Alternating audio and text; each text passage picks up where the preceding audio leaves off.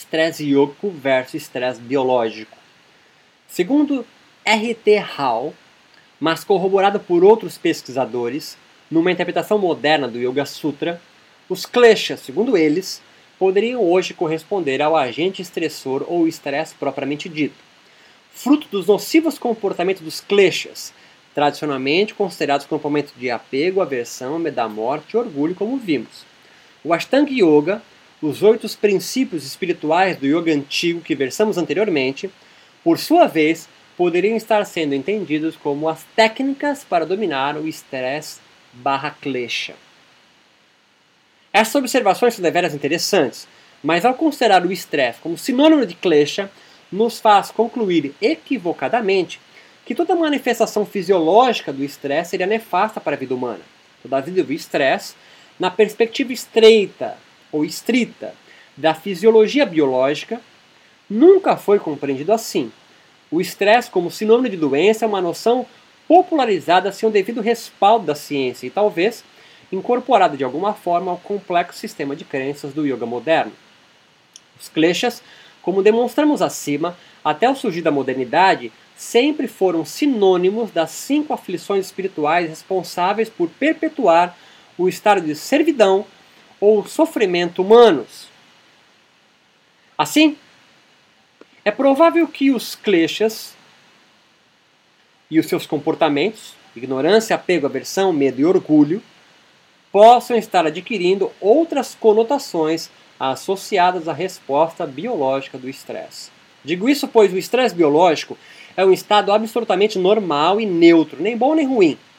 Muitas vezes benéfico para a manutenção da vida e somente situações extenuantes e persistentes desvantajoso à saúde. Já o estresse yógico, revelado por Hall e Bavanin, como sinônimo de klesha, fica evidente tratar de uma nova concepção criada no seio da espiritualidade yoga moderna. Há, assim, um hiato entre os yogis e biólogos compreendendo sobre a noção de estresse. Todavia, os yogis tendem a associar as manifestações psicofisiológicas de estresse com as suas antigas crenças em corpos metafísicos e energias sutis ou transfisiológicas. Como já ressaltado acima, a medicalização do yoga tem sido um dos pontos mais evidentes que as pesquisas científicas com yoga demonstram modernamente. Medicalizar o yoga, portanto, atribuindo a ele associações entre estresse e klesha, pode ter sido uma porta que se abriu para os yogis modernos difundirem as suas crenças entre a sociedade ocidental. No Brasil, por exemplo, temos o professor Hermógenes, yogi brasileiro mais conhecido e carismático do país, que conseguiu aliar a medicalização das práticas yogas com o cristianismo e o espiritismo, fortalecendo, como ele mesmo diz, a saúde física e mental em busca da autoperfeição pelo Hatha Yoga, como terapia espiritual para nervosos. Não há dúvidas que o yoga moderno enveredou, como já expomos, para a sua medicalização e as suas práticas como técnicas profiláticas em muitos setores da saúde. Por outro lado, Pesquisas apontam igualmente que nunca existiu um yoga puro, e a tradição de yoga do período medieval, Hatha Yoga, seria responsável, e não o estilo de vida moderno, pela maior valoração dada ao yoga em detrimento às suas escrituras antigas.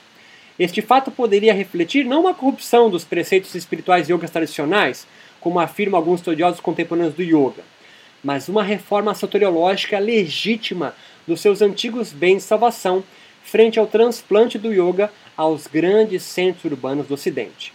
No Brasil, provavelmente, mais do que em qualquer outro país, a associação Clash Stress Salvação Libertação pode revelar-se mais nítida e compreensível. Digo isso pois entre os brasileiros, aliar o yoga como benéfico para a saúde é bastante popular, como revelamos com o professor Hermógenes. Além disso, a América Latina em geral pode ter edificado o yoga sem influência tão vigorosa de gurus de renome internacional como a Engar, Joyce, Shivananda e outros, possivelmente pela barreira idiomática por ter desenvolvido características próprias e talvez únicas. Mesmo que escassos estudos brasileiros corroboram essa possível singularidade do yoga no Brasil.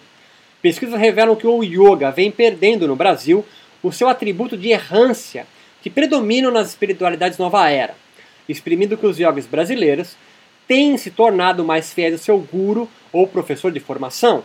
Ao mesmo tempo, o yoga já desperta discussões o seu papel social, seja de terapêutica ou ginástica laica, chegando até mesmo a defender-se politicamente por sua independência do Conselho Federal Brasileiro de Educação Física, o que favoreceu os afirmarem o seu caráter vivo de sincretismo com a religiosidade brasileira, fomentando algum tipo de novo de espiritualidade.